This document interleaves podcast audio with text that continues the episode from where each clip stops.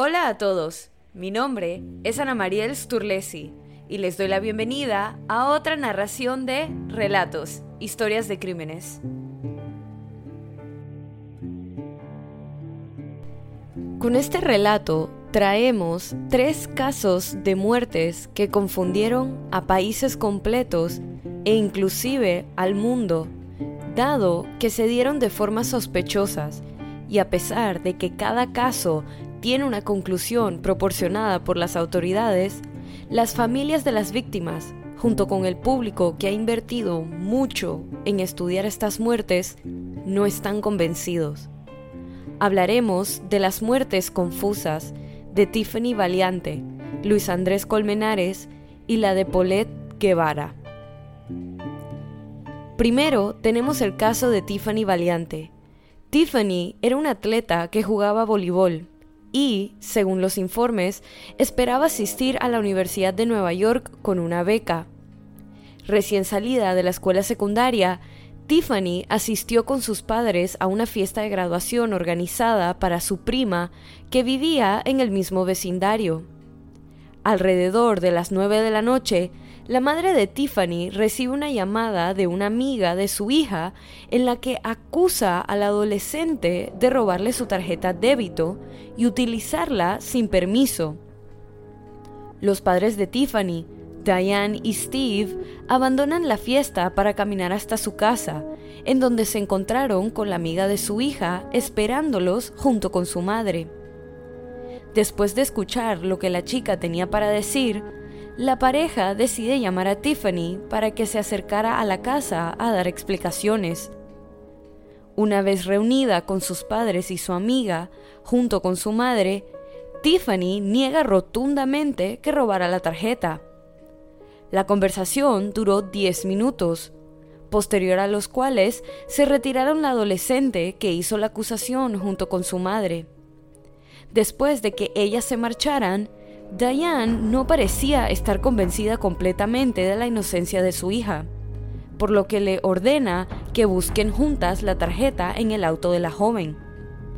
La madre tenía razón, ya que mientras buscaban la tarjeta de débito, pudo ver cómo su hija escondía la tarjeta en el bolsillo trasero de su pantalón disimuladamente.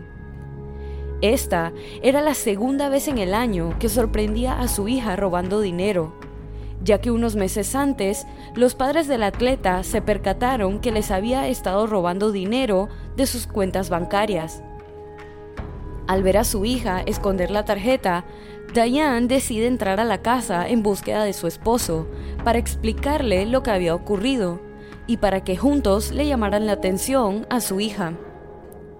A Diane solo le tomó unos breves minutos entrar a la casa familiar, encontrar a su esposo y volver a salir. Cuando la pareja salió, ya Tiffany no estaba. Cuando no regresó unas horas más tarde, comenzaron a llamarla, solo para descubrir que su teléfono estaba al final del camino de entrada a la casa.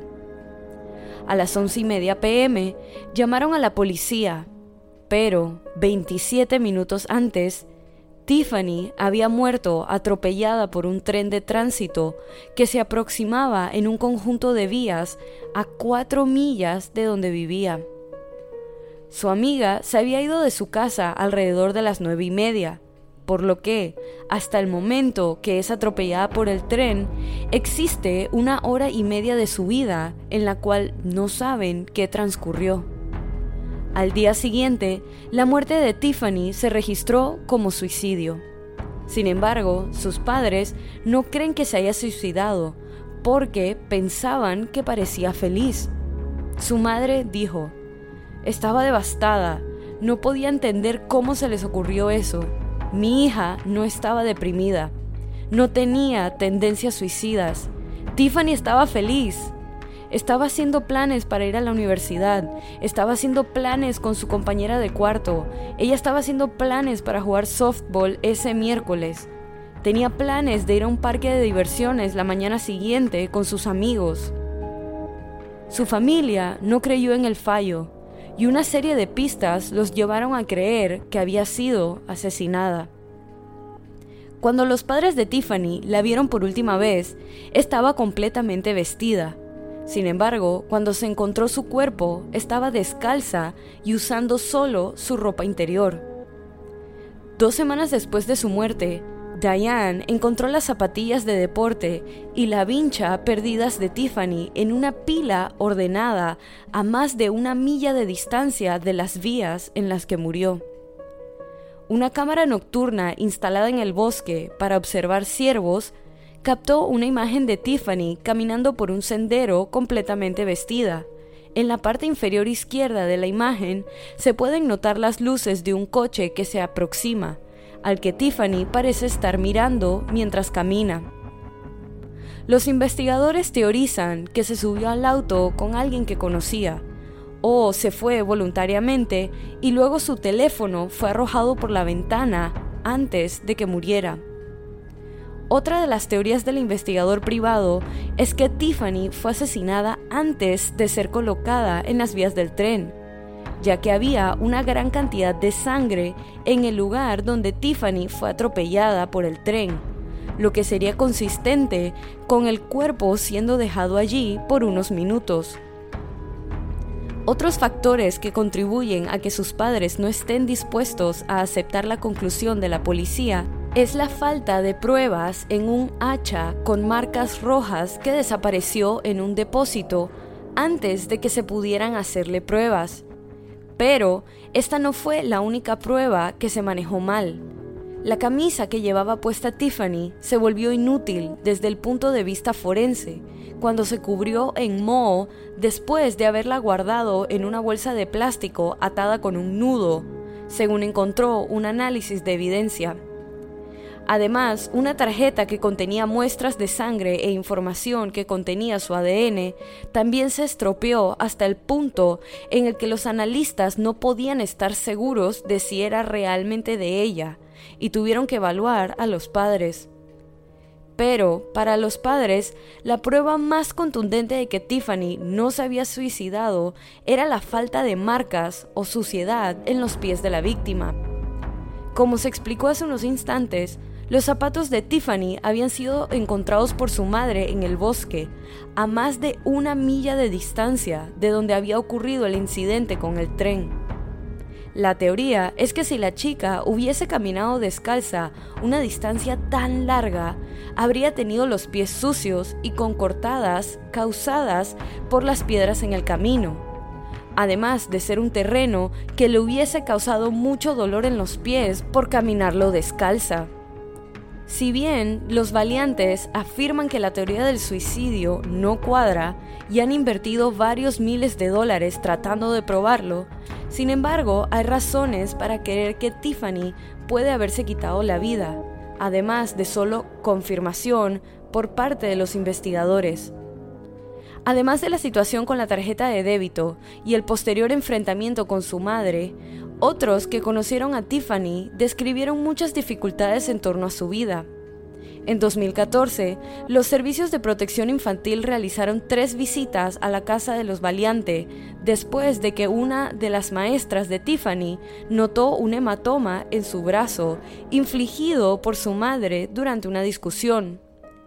Tiffany y Diane hicieron una visita para ver a un consejero a instancias de su asistencia social aunque Diane consideraba que sus crecientes disputas eran cosas normales de adolescentes. Seis meses antes de su muerte, Tiffany se declaró gay, lo que su madre inicialmente descartó como que simplemente estaba pasando por una fase, aunque desde entonces ha dicho que tanto ella como su esposo apoyaban por completo la sexualidad de su hija. Mientras tanto, amigos y compañeros de clase sugirieron que Tiffany estaba más preocupada de lo que quizás sus padres pensaron, describiendo a Tiffany como solitaria y distante, y al menos algunos amigos afirmaron que Tiffany se había autolesionado en el pasado, una afirmación que sus padres niegan. Además, el conductor del tren dijo que Tiffany salió de la nada y corrió hacia las vías frenéticamente, y cuando tocó la bocina para alertarla del peligro inminente, A pesar de tener tiempo suficiente para salir del camino, la adolescente no lo hizo y terminó siendo atropellada. Una declaración que después fue rectificada cuando el mismo conductor afirmó que no la había visto salir de la oscuridad del bosque y que se había dado cuenta del cuerpo en los rieles breves segundos antes del impacto y no con suficiente tiempo de anticipación como había declarado. Sin embargo, el resumen de una visita de terapia sugiere que Tiffany afirmó no estar ni deprimida ni suicida, y ninguno de sus amigos reportó jamás haberla escuchado hablando de quitarse la vida, según un consultor que trabajaba para la familia. Entonces, ¿qué le pasó realmente a Tiffany Valiante esa noche de 2015? Puede que nunca lo sepamos, pero su familia no ha dejado de intentar averiguarlo.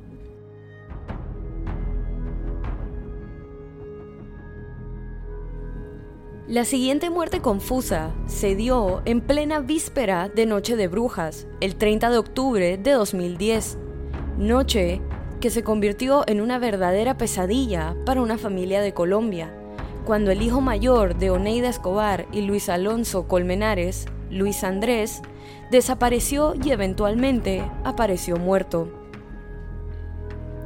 Luis Andrés Colmenares era un estudiante universitario de Economía e Ingeniería de 20 años, que a pesar de no tener muchas ganas de participar de ninguna celebración de Halloween, fue persuadido por sus amigos para asistir a una fiesta en una discoteca ubicada en la zona T de Bogotá, zona conocida por ser el centro de vida nocturna del área gracias a la gran presencia de restaurantes, bares y discotecas.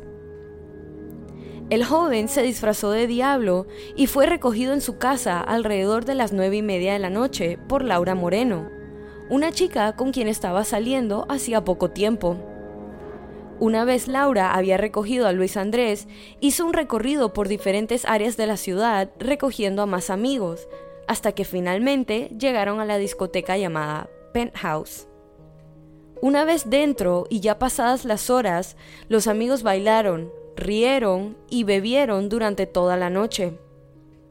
La discoteca se disponía a cerrar a las 3 de la mañana, por lo que fue evacuada a esa hora y la noche de diversión se vio interrumpida.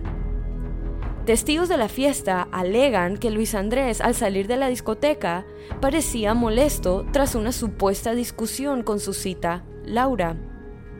Una vez parados en la acera frente a la discoteca, el estudiante de economía expresa tener hambre y empieza a caminar hacia uno de los tantos puestos de comida callejera que había en proximidad a la discoteca.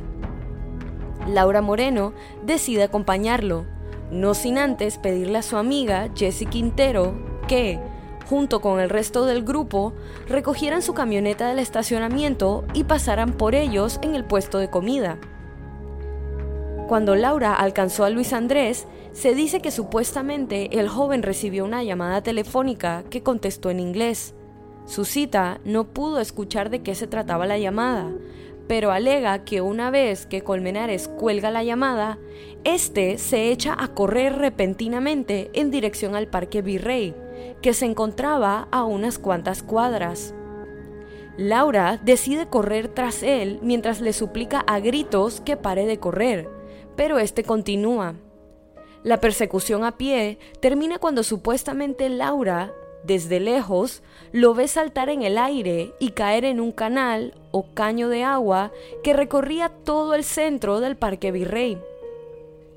La chica continúa corriendo y al llegar al caño lo busca, pero no lo ve en la oscuridad de la madrugada por lo que procede a llamar a sus amigos que estaban buscando su camioneta para que la ayuden a buscar a Luis Andrés. Cuando las búsquedas no fueron fructíferas y posteriormente llamar al hermano menor de Luis Andrés a ver si de casualidad se encontraba en casa y este confirmarle que su hermano aún no había llegado, deciden llamar a los servicios de emergencia a las 4 de la mañana. Tras una búsqueda, el cuerpo de bomberos se retira del área ya que no habían dado con el joven. Ya para cuando estaba amaneciendo, deciden avisarle a la madre de Luis Andrés lo que había sucedido, y estaba a la escena en búsqueda de su hijo. al igual que a diferentes hospitales, a ver si de alguna forma había podido conseguir ayuda. Lastimosamente, transcurre el día sin noticias del estudiante, pero su madre no se daba por vencido, ya que solicitó que nuevamente revisaran el caño donde Laura había visto que ocurrió el incidente. En esta ocasión, los bomberos ingresan a una parte techada del caño y hacen el descubrimiento del cuerpo de Luis Andrés Colmenares, a 120 metros de donde Laura había dicho que cayó. El cuerpo fue hallado en un leve desnivel con el que contaba el suelo del canal para disminuir la velocidad a la que corría el agua. Aunque para muchos era obvia la causa de muerte de Luis Andrés, le realizan una autopsia para poder concretar algunos detalles. Dichos exámenes muestran que el alcohol presente en el torrente sanguíneo del joven se encontraba en el nivel 3, y se determinó que había muerto ahogado a causa de una broncoaspiración del agua presente en el caño. Se determinó que tenía una contusión cerebral debido a una fractura en la frente como resultado al aterrizar después del salto. Su manera de muerte fue considerada accidental. Una vez realizados los exámenes, el cuerpo fue llevado a su tierra natal de La Guajira, Colombia, en donde se le hicieron unas honras fúnebres y posteriormente enterrado.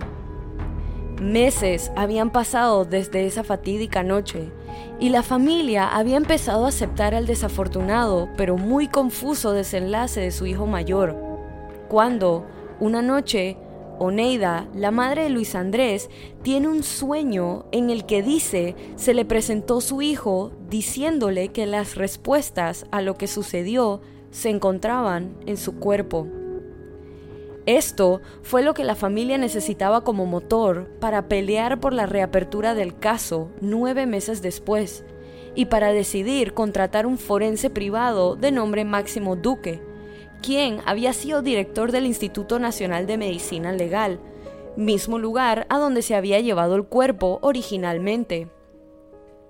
El doctor Duque le realizó una segunda autopsia al cuerpo exhumado, y a diferencia de la doctora Leslie del Pilar, quien había llevado a cabo la primera autopsia, el doctor Duque encontró ocho fracturas en el cráneo, que concluyó ninguna era compatible con una caída además de raspones en las rodillas, haciendo que el doctor determinara que su muerte probablemente había sido causada por alguien con el uso de un objeto como una botella y mucha fuerza.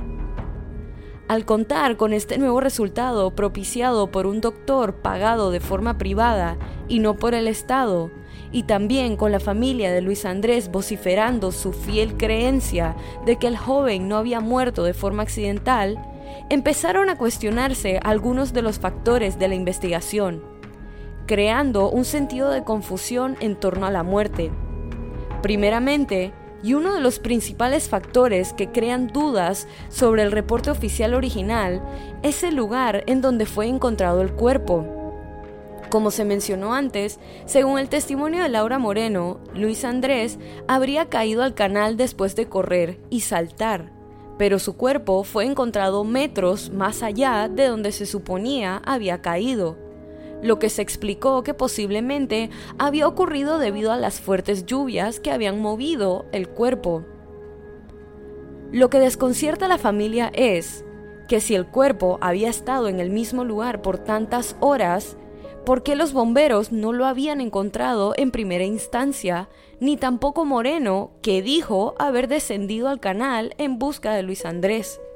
Además de las dudas sobre si el cuerpo realmente había estado en el mismo lugar por tantas horas, hay quienes no creen que la corriente de la lluvia en el canal fuera suficiente para mover un cuerpo de un hombre de su peso y que cómo fue posible que la corriente parece, tampoco afectó a Laura cuando supuestamente bajó al caño, quien pesaba menos que Luis Andrés y también es más baja de estatura. Además de que los testigos que se encontraron con Laura después de su desesperado llamado de ayuda dijeron haberla encontrado seca e intacta, pero el cuerpo había sido encontrado empapado.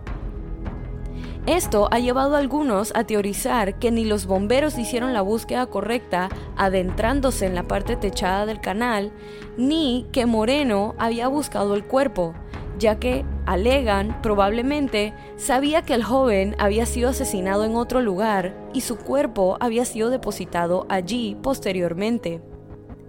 Teoría que parece ser respaldada por las livideces que se forman en el cuerpo post-mortem.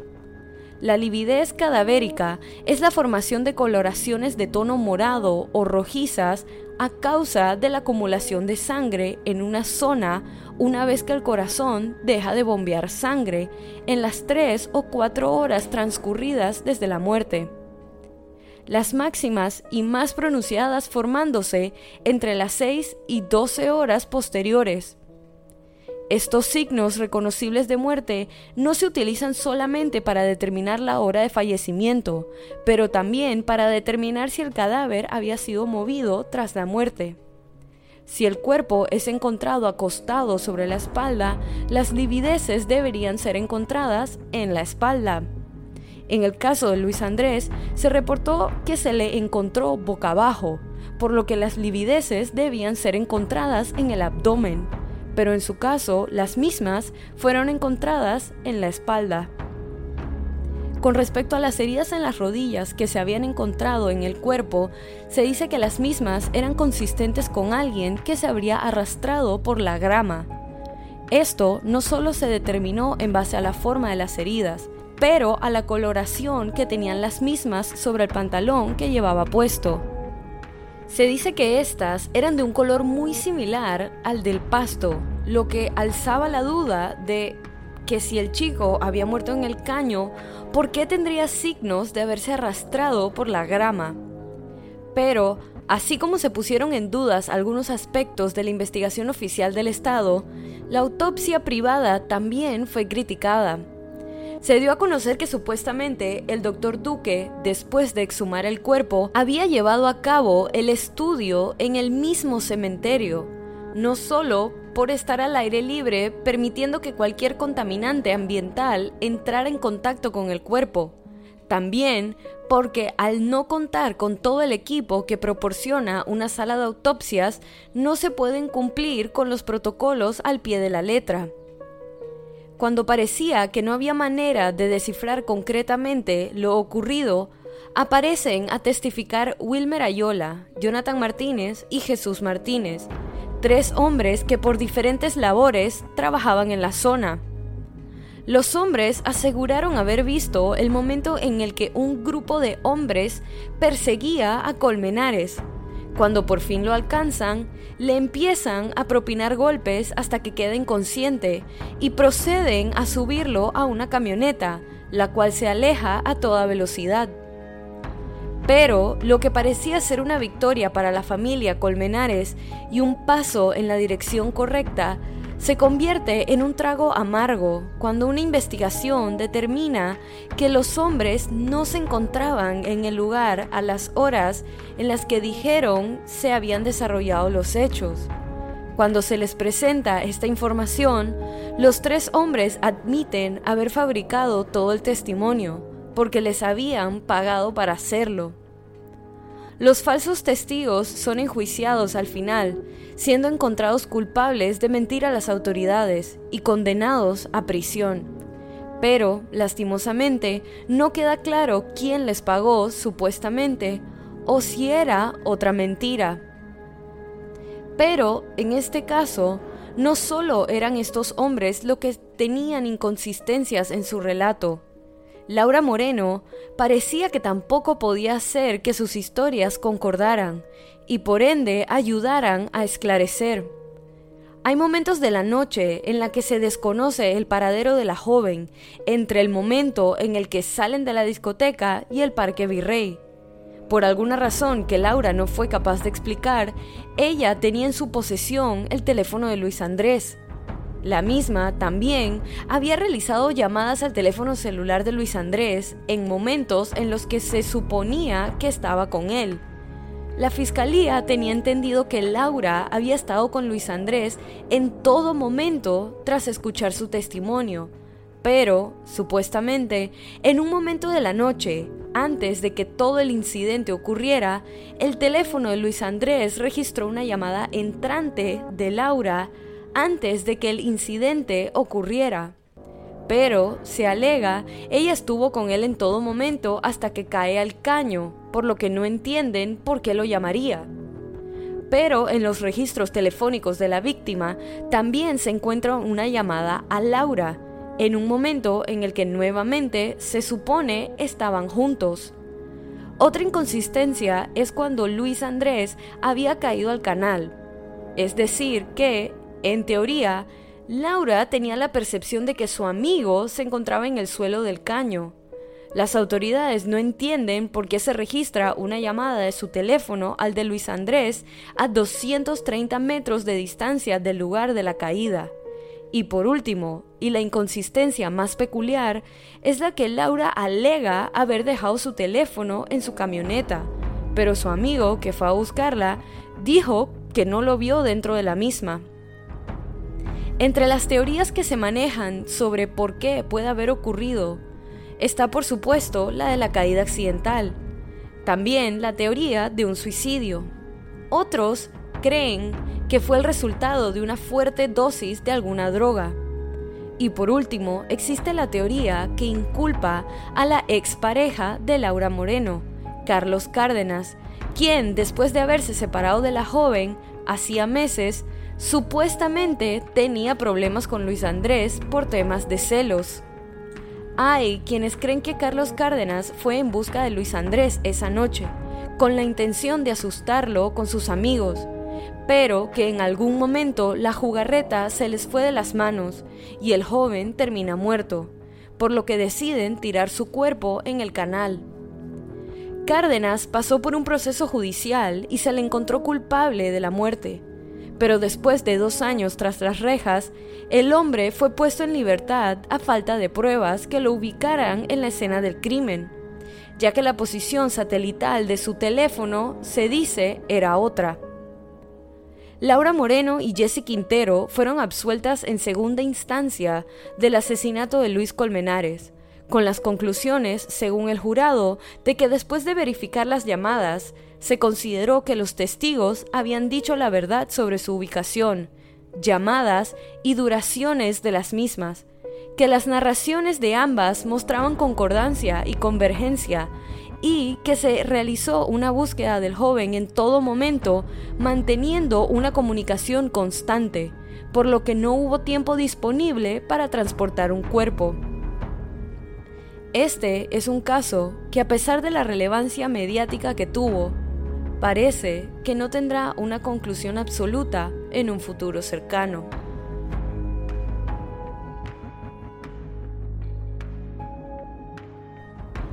Y la última muerte confusa que iniciará la conclusión de este episodio es la de Paulette Guevara. Paulette era una niña de 4 años que, junto con su hermana, fue acurrucada en su cama por su madre para dormir la noche del 21 de marzo de 2010 en México. A la mañana siguiente, una de las empleadas de la casa se disponía a despertar a la niña, pero cuando entró al dormitorio se percató de que Paulette no estaba en su cama. La mujer, de nombre Erika, buscó a la niña por toda la casa, pero no había señales de ella. Erika decidió avisarle a Lisette, la madre de Paulette, quien la ayudó a buscar por todas las áreas comunes del edificio en el que vivían. Mauricio, el padre de Paulette, le avisó a su hermana de la desaparición y fue ella quien decidió llamar a las autoridades. Después de la búsqueda inicial del edificio de apartamentos, la familia de Paulette afirmó que no pudieron encontrarla. No había señales de robo o secuestro, las cerraduras estaban intactas, al igual que las ventanas y puertas. El complejo habitacional tenía vigilancia, pero no se encontraron pruebas de que Paulette se fuera o se la llevaran, por lo que pensaron que tal vez la niña había salido por su cuenta. Pero esto no era posible, ya que Paulette tenía una discapacidad motora y del lenguaje. Esa tarde, el fiscal general difundió un cartel con una foto de Paulette e información sobre su edad, apariencia y discapacidades físicas.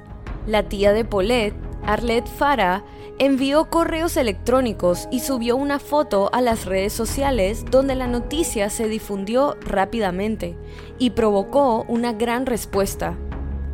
Por la noche, Lisette Farah difundió un mensaje por televisión al presunto secuestrador, pidiendo que le devolvieran a su hija, diciendo que la podían dejar en un centro comercial o en un lugar lleno de gente y que no habría consecuencias. Después del anuncio, distribuyó volantes con la cara de Paulette, colocó vallas publicitarias y colocó anuncios en la televisión y el transporte público. Mauricio también apareció en los medios pidiendo que le devolvieran a su hija. Recordó que había salido a trabajar la mañana del 22 de marzo, cuando aparentemente Paulette había desaparecido. En los cuatro días posteriores a la desaparición, los medios de comunicación estaban constantemente al pendiente de la situación, haciendo que inclusive celebridades nacionales tomaran interés en el caso y corrieran la voz. El caso parecía ser tan fuera de lo normal que el mismo procurador de la ciudad invirtió tiempo en buscar por todo el apartamento y edificio personalmente. Pasó una semana y no se había revelado ni una sola pista, lo que hizo que las autoridades dirigieran su atención hacia los padres y las dos niñeras, sobre todo porque parecían haber inconsistencias entre los testimonios de los cuatro. Pasada la medianoche del 31 de marzo, el cuerpo de Paulette fue encontrado en su habitación. El mismo fue encontrado trabado entre el piecero de su cama y el colchón. Lo más peculiar de este descubrimiento es que por varios días una amiga de la familia llamada Amanda de la Rosa había dormido en ese cuarto y nunca dijo haber notado nada a pesar de que la cama había sido hecha y deshecha diariamente. Lisette, la madre de Paulette, había llevado a cabo entrevistas en el cuarto también, inclusive sentándose en la cama de su hija mientras narraba lo sucedido el día de la desaparición.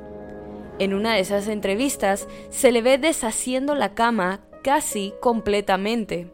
Además de las constantes búsquedas dentro del apartamento con unidades caninas especiales que parece no sintieron el olor de un cuerpo presente, la autopsia reveló que Paulette murió accidentalmente por asfixia mecánica por obstrucción de las fosas nasales y compresión tórax abdominal. También reveló que Paulette dormía con una tela ortopédica sobre la boca, que se colocaba todas las noches para evitar que se durmiera con la boca abierta que su cuerpo no fue manipulado después de su muerte y que había comido por lo menos cinco horas antes de su muerte. El cuerpo tenía dos segmentos de tela adhesiva rectangular en posición vertical en ambas mejillas, además de señales de un golpe en el codo y la rodilla izquierda. Sin embargo, los hallazgos oficiales no indicaron signos de violencia física ni sexual. La autopsia también estableció que su muerte ocurrió entre 5 y 9 días antes de que se le hiciera el análisis, estableciendo que podría haber muerto el primer día y que no había rastros de drogas o sustancias tóxicas en el cuerpo que pudieran haber afectado la conciencia de la niña. La conclusión fue que Paulette, por sus propios medios, había rodado en la cama y accidentalmente había caído de cabeza en un espacio al pie de su cama, donde murió asfixiada y posteriormente pasó desapercibida durante nueve días. Las niñeras de Paulette, Erika y Marta Casimiro, insistieron en que el cuerpo de la niña no estaba en la habitación. Estaban seguras de esto, no solo porque la buscaron en la cama, sino porque habían arreglado la cama reiteradas veces y nunca habían encontrado nada. El mundo se enteró del descubrimiento del cuerpo por medio de un video forense en el que las autoridades parecen hacer el descubrimiento en tiempo real. El video consiste en peritos forenses tomando medidas, declarando en voz alta sus características y grabando sus actividades en video.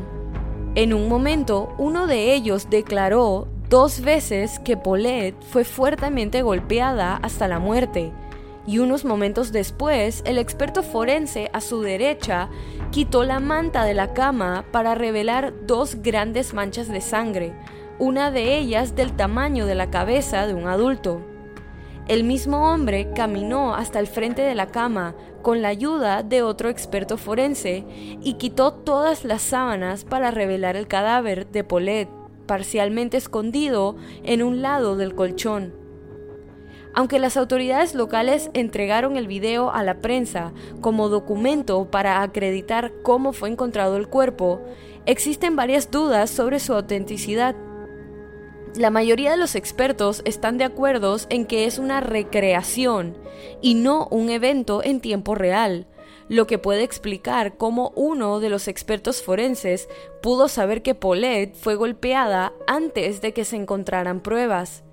También explicaría la colocación de la cámara y la posición de los peritos forenses en el lugar exacto para poder mostrar todos los elementos al público sin ningún tipo de obstrucción. También se ha señalado que ninguno de los presentes parece mostrar sorpresa alguna al descubrir el cuerpo, e incluso continúan narrando los hechos con voz mecánica, como si estuvieran repitiendo un guion. La hora en que se grabó el video también fue muy inusual, ya que tales procedimientos legales generalmente se realizan durante el día.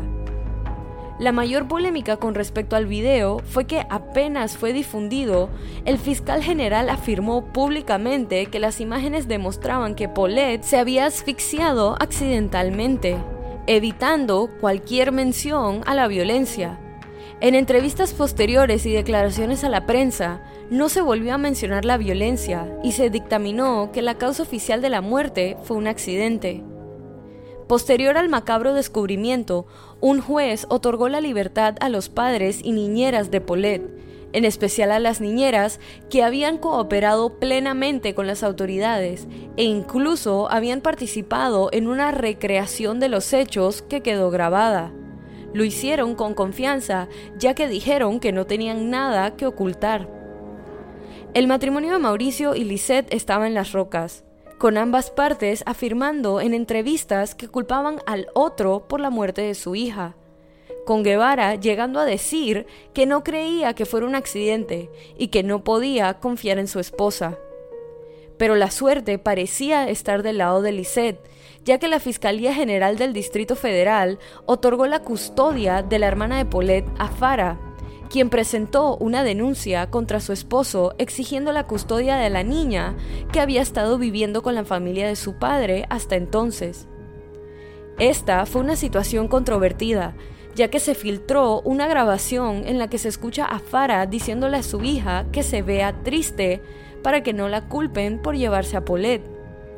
En algún punto de la investigación se empezaron a revelar lazos cercanos de Lisette con autoridades de alto rango en el gobierno local, haciendo que muchos pensaran que la madre era la culpable, pero que había sido ayudada a salvarse por parte de personajes de la política sobre todo el alcalde local, que, a pesar de mostrarse seguro de la conclusión de asfixia en el caso, prefirió resignar su puesto debido al fuerte cuestionamiento de su trabajo. Otro aspecto que hizo que Farah fuera considerada como la asesina de Paulette fue la comparación de fotografías tomadas del cuerpo de la niña el día que su cuerpo fue encontrado.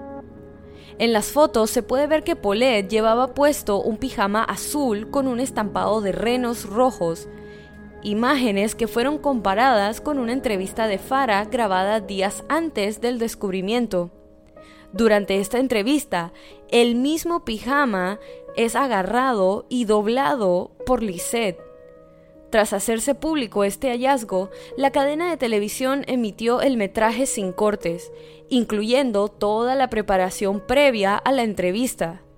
Mientras Farah y el reportero entrevistador examinan varios artículos de propiedad de Paulette, aparecen los pijamas antes mencionados. Cuando se le preguntó por ellos, Farah dijo que los pijamas pertenecían a la hermana de Paulette. A pesar de esta afirmación, estos pijamas permanecieron entre las pertenencias de Paulette, y como se pudo ver en entrevistas posteriores en el armario de Paulette. La familia nunca informó a las autoridades que tenían un segundo juego de pijama idéntico al que llevaba la niña al momento de su desaparición, y no se sabe qué pasó con ellos después. Algo curioso que saltó a la atención del público fue la falta de tristeza de la madre durante las entrevistas en las que hablaba de su hija desaparecida algo que solo empeoró cuando unos años después la madre volvió a la televisión para dar a conocer la demanda millonaria que realizaría en contra del gobierno del Estado mexicano. En dicha demanda pedía la suma total de 531 millones de pesos por daño moral y prejuicios, pues según ella quería irse del país debido a las constantes amenazas de muerte y que sentía merecía vivir cómodamente. Según la mujer, la exuberante suma de dinero se había hecho en base a un estudio de mercado en los Estados Unidos, donde pretendía mudarse.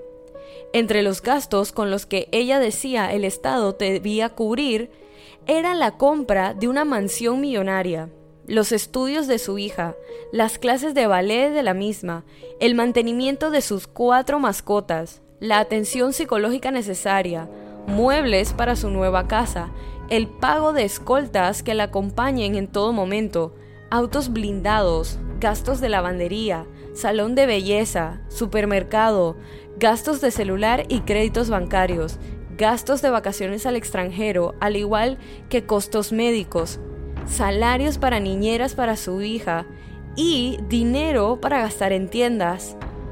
Por unanimidad, la primera sala de la Suprema Corte de Justicia de la Nación rechazó la demanda de Farah.